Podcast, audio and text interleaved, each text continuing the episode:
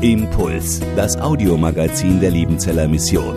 Predigten, Veranstaltungen und Specials weltweit am Leben dran. Impuls zum Nach- und Weiterdenken.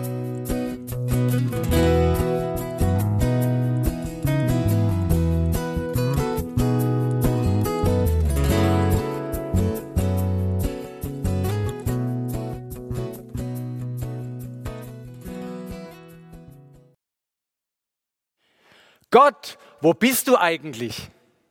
Was machst du eigentlich den ganzen Tag? Du kriegst doch überhaupt nicht mit, wie es uns hier geht. Du sitzt den ganzen Tag in deinem leeren Himmel und hältst deine Monologe, aber du siehst uns nicht. Du hörst uns nicht. Du kennst uns nicht.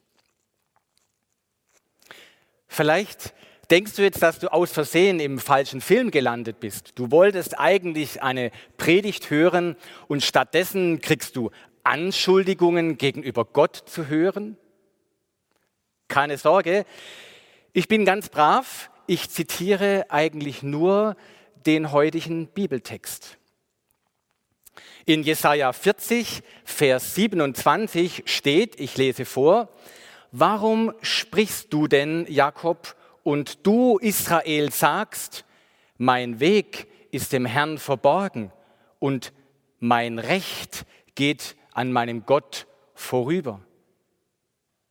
Hier spricht Gott und er zitiert sozusagen das Volk Israel. Das ist das, was ihr Volk Israel über mich denkt. Mein Weg ist dem Herrn verborgen und mein Recht geht an meinem Gott vorüber vorüber. Kennst du diese Gedanken? Ich schon. Und ich könnte wetten, dass solche Gedanken auch schon in deinem Herzen aufgetaucht sind. Vielleicht schreist du sie nicht so laut heraus wie ich jetzt gerade vorhin, aber vielleicht denkst du das einfach ganz heimlich in deinem Herzen. Gott, wo bist du? Schon vor der Corona-Krise war unsere Familie labil. Aber jetzt ist uns alles um die Ohren geflogen. Gott, schon vor der Corona-Krise ging es uns finanziell nicht wirklich gut, aber jetzt sind wir total ruiniert. Gott, schon vor der Corona-Krise war ich chronisch krank, aber jetzt besucht mich niemand mehr. Es kümmert sich niemand mehr um mich. Und Du könntest jetzt die ganze Liste deiner Anliegen und deiner Klagen hier aufführen. Und wie reagiert Gott auf diese Anklage des Volkes Israel ihm gegenüber? Wie geht Gott auf diese Anklage ein? Ich lese uns einmal den ganzen Bibeltext jetzt im Zusammenhang vor. Jesaja 40, die Verse 26 bis 31. Hebt eure Augen in die Höhe und seht, wer hat all dies geschaffen? Er führt ihr Heer vollzählig heraus und ruft sie alle mit Namen. Seine Macht und seine starke Kraft ist so groß, dass nicht eins von ihnen fehlt. Warum sprichst du denn, Jakob? Und du, Israel, sagst, mein Weg ist dem Herrn verborgen und mein Recht geht an meinem Gott vorüber. Weißt du nicht? Hast du nicht gehört? Der Herr, der ewige Gott, der die Enden der Erde geschaffen hat, wird nicht müde noch matt. Sein Verstand ist unausforschlich. Er gibt dem Müden Kraft und Stärke genug dem Unvermögenden. Jünglinge werden müde und matt und Männer straucheln und fallen. Aber die auf den Herrn harren, kriegen neue Kraft, dass sie auffahren mit Flügeln wie Adler, dass sie laufen und nicht matt werden, dass sie wandeln und nicht müde werden. Wie reagiert Gott auf die Anklagen des Volkes Israel? Er reagiert so, dass er sich auf ein Gespräch einlässt dass er das Volk Israel wie einen Gesprächspartner an die Hand nimmt und ihnen sagt, hört mal zu, ich möchte euch mal was erklären. Und ich möchte diese Antwort Gottes, diese Reaktion Gottes mit euch heute Morgen in drei Punkten entfalten.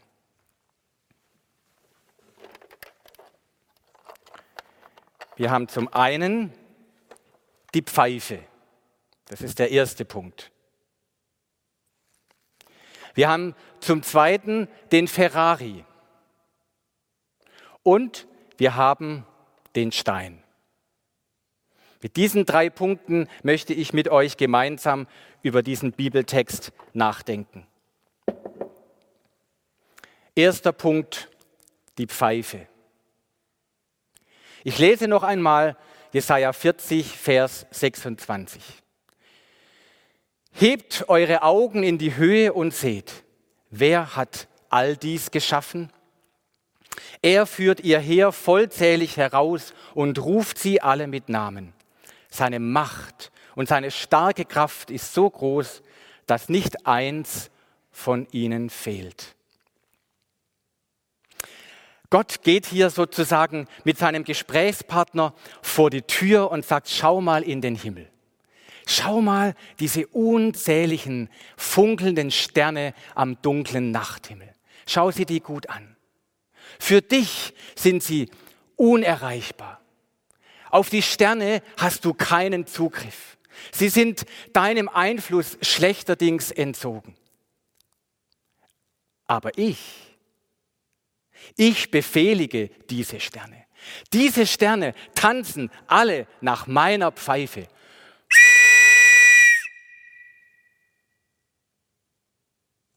Jeden Abend, wenn die Sonne untergeht, erscheint jeder Stern an seinem Platz. Genau dort, wo er hingehört. Das ganze Heer des Himmels tanzt nach meiner Pfeife. Seit Jahrmillionen sorge ich für diese Ordnung. Und alle gehorchen meinem Wort. Und wenn schon die Sterne nach meiner Pfeife tanzen, sollte ich dann nicht dein kleines Leben kennen? Sollte ich da nicht dein Schicksal in meiner Hand halten, Volk Israel? Du kannst mir vertrauen. Vielleicht ist uns nicht allen geläufig, dass genau dieser Bibelvers den Liederdichter Wilhelm Hay inspiriert hat zu dem bekannten Kinderlied Weißt du, wie viel Sternlein stehen? Weißt du, wie viele Sternlein stehen an dem blauen Himmelszelt?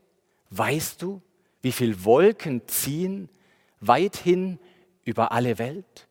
Gott, der Herr, hat sie gezählet, dass ihm auch nicht eines fehlet an der ganzen großen Zahl. Und in der dritten Strophe heißt es dann, kennt auch dich und hat dich lieb. Und weißt du, diesen Vers kann ich kaum zitieren, ohne innerlich sehr bewegt zu werden. Kennt auch dich und hat dich lieb. Denn das ist das Größte, das Schönste, das Bewegendste, das Beglückendste, das Geheimnisvollste, was über deinem, über meinem Leben ausgesprochen werden kann. Kennt auch dich und hat dich lieb. Vielleicht kann viel Gutes über dich gesagt werden. Du hast vielleicht drei Doktortitel oder den Nobelpreis gewonnen oder eine Firma gegründet. Oder vielleicht möchte man über dich sagen, du bist der beste Ehemann und der treueste Familienvater. Vielleicht hast du dich rührend gekümmert um Arme, um sozial Benachteiligte. Und das ist alles gut, wenn man das über dich sagen kann. Aber das Schönste, das Tiefste, das, was am meisten Halt gibt, das größte Geheimnis, das über deinem, über meinem Leben ausgesprochen werden kann, ist dies. Kennt auch dich und hat dich lieb. Das war der erste Punkt. Die erste Antwort, die Gott seinem Volk auf seine Anklage gegeben hat. Das ganze Heer des Himmels tanzt nach meiner Pfeife.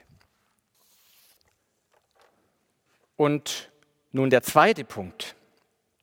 Dafür brauche ich diesen Ferrari. Ich lese Jesaja 40, Vers 30. Jünglinge werden müde und matt und Männer straucheln und fallen. Was tut Gott hier? Was sagt er hier? Gott verweist an dieser Stelle das Volk Israel auf die Zerbrechlichkeit, auf die Hinfälligkeit, auf die Verwundbarkeit des menschlichen Lebens. Und er tut dies, indem er die stärksten Glieder einer Gesellschaft vor das Volk Israel hinstellt und sagt, schaut mal, sogar eure allerstärksten, eure kräftigsten, die, die als die unverwundbarsten Glieder der Gesellschaft gelten, sogar die straucheln und fallen. Ich habe deshalb diesen Ferrari von meinem Sohn ausgeliehen. Der steht für Stärke, für Kraft, das sind eine Menge PS unter der Motorhaube, für Sportlichkeit, für Eleganz. Junge Männer, Jünglinge, wie sie hier im Luthertext bezeichnet werden, halten sich ja oft für unverwundbar. Uns kann nichts passieren. Wir sind stark, wir sind unangreifbar.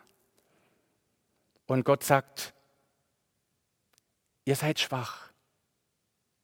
Auch Jünglinge, auch Männer straucheln und fallen. Das menschliche Leben ist endlich und es ist zerbrechlich. Es reicht ein Dorn im Fuß es reicht ein entzündeter Zahn. Es reicht ein Sandkorn im Auge. Ja, es reicht ein winzig kleines, unsichtbares Virus. Und wir sind hinfällig. Und wir spüren, wie verletzlich wir sind, wie verwundbar. Und Gott weist das Volk Israel an dieser Stelle darauf hin. Wundert euch das? Denkt doch daran, wer ihr seid. Ihr seid Staub. Ihr seid von der Erde genommen und gemacht. Ihr seid endlich. Bildet euch doch nicht ein, dass ihr ewig werdet, dass ihr unverwundbar werdet. Und das ist ja vielleicht auch in dieser Corona-Krise ein Stück weit deutlich geworden. Dass wir uns als moderne westliche Zivilisation für unverwundbar, für stark gehalten haben. Wir haben für alles Versicherungen. Haftpflichtversicherung, Unfallversicherung, Reiseversicherung, Hausratversicherung und noch und noch. Und wir haben uns vielleicht ein bisschen in der Illusion gewiegt, wir könnten uns gegen alles versichern. Aber Gott sagt in diesem Text, ihr seid verwundbar, ihr seid verletzlich. Wir alle sind letztlich eine Solidargemeinschaft von Strauchelnden und Fallenden. Wir stolpern durch unser Leben. Und vielleicht wäre es ja auch in der christlichen Gemeinde manchmal hilfreicher, über unser Stolpern, über unsere Stürze zu sprechen, als über unsere vermeintlichen Siege. Das ist der zweite Punkt, mit dem Gott auf diese Anklage des Volkes Israel antwortet. Denkt daran. Ihr haltet euch für stark, für unangreifbar, aber ihr seid schwach. Rechnet mit der Zerbrechlichkeit, mit der Endlichkeit, mit der Hinfälligkeit eures Lebens. Und damit komme ich zum dritten Punkt. Der Stein. In einem letzten Gedankengang weist Gott sein Volk auf die Kraft des Vertrauens. Vers 31 beginnt mit einem fulminanten, protesthaften Aber. Aber die auf den Herrn harren, kriegen neue Kraft. Dass sie auffahren mit Flügeln wie Adler, dass sie laufen und nicht matt werden, dass sie wandeln und nicht müde werden. Gott sagt hier seinem Volk, ihr könnt, ihr dürft mir vertrauen. Und das Vertrauen auf mich gibt euch neue Kraft. Ihr könnt wieder aufstehen. Ihr dürft wieder neue Kraft schöpfen. Ihr dürft wieder Hoffnung schöpfen. Ihr könnt euch wieder aufrichten, weil ihr euch auf mich verlassen könnt. Aber ich frage jetzt noch einmal ganz kritisch. Ist das wirklich so? Gilt das tatsächlich? Oder ist das so eine billige Vertröstung, so eine positives Denkenmasche, so eine Kopf-hoch-Mentalität? Es wird schon wieder. Aber was ist dann mit den vielen, die nicht mehr aufstehen, die auf dem Schlachtfeld liegen bleiben, die die Intensivstation nicht mehr lebend verlassen, die ihr Leben nicht mehr auf die Reihe kriegen? Was ist dann mit denen? Wie sollen die diesen Vers verstehen? Ich kann euch an dieser Stelle nur sagen, wie ich mit diesem Vers umgehe und wie ich ihn verstehe. Ich beziehe diesen Satz, diesen Vers zunächst einmal ganz konkret und ganz wörtlich auf Jesus Christus. Jünglinge werden müde und matt und Männer straucheln und fallen. Siehst du Jesus? wie er unter der Last der Sünde müde und matt wurde? Kannst du Jesus sehen, wie er unter den Peitschenhieben der Geißelung immer tiefer in den Staub sinkt? Siehst du Jesus, wie er unter der Last des Kreuzes strauchelt, stolpert und hinfällt? Kannst du Jesus sehen? Und dann hängt er da am Kreuz hilflos, angenagelt.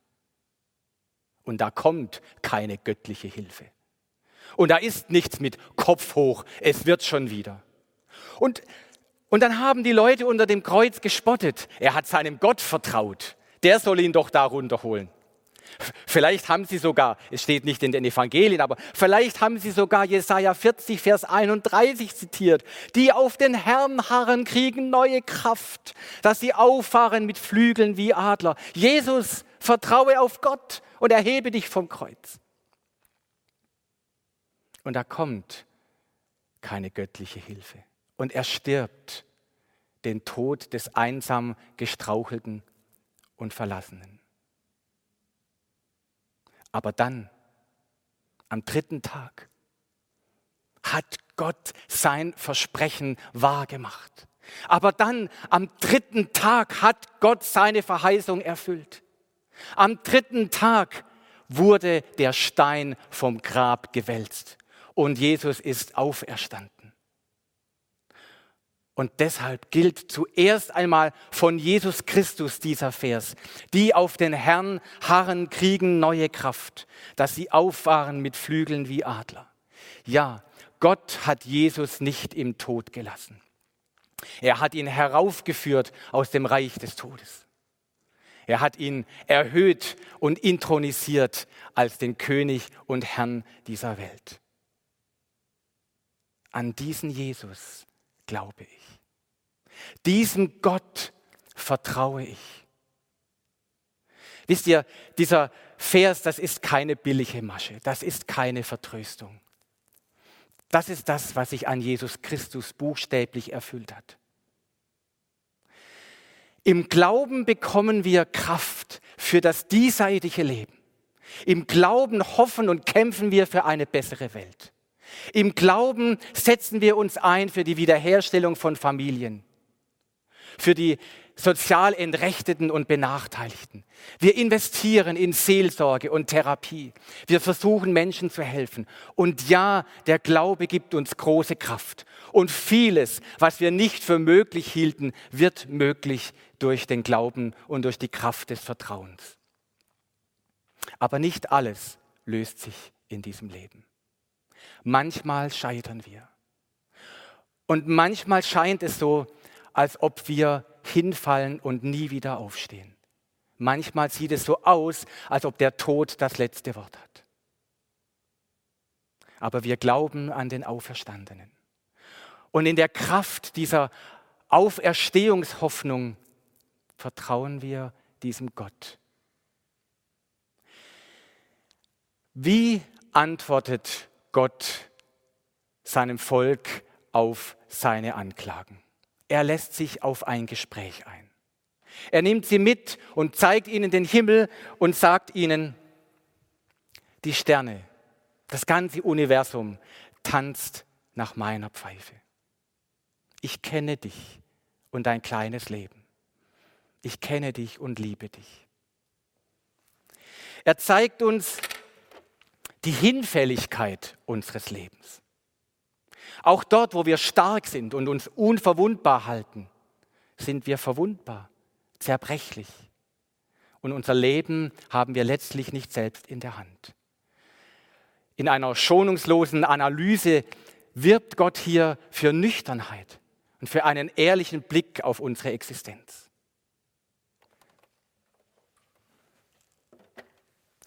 Und in einem dritten Schritt wirbt Gott um unser Vertrauen. So wie er Jesus Christus aus dem Grab heraufgeholt hat. So wie er bei Jesus den Stein weggewälzt hat vom Grab, so wird er auch uns aus dem Tod auferwecken und uns in ein neues Leben führen. Das ist meine Hoffnung. Und um dieses Vertrauen wirbt Gott heute. Ich möchte ihm wieder ganz neu mein Herz schenken. Amen.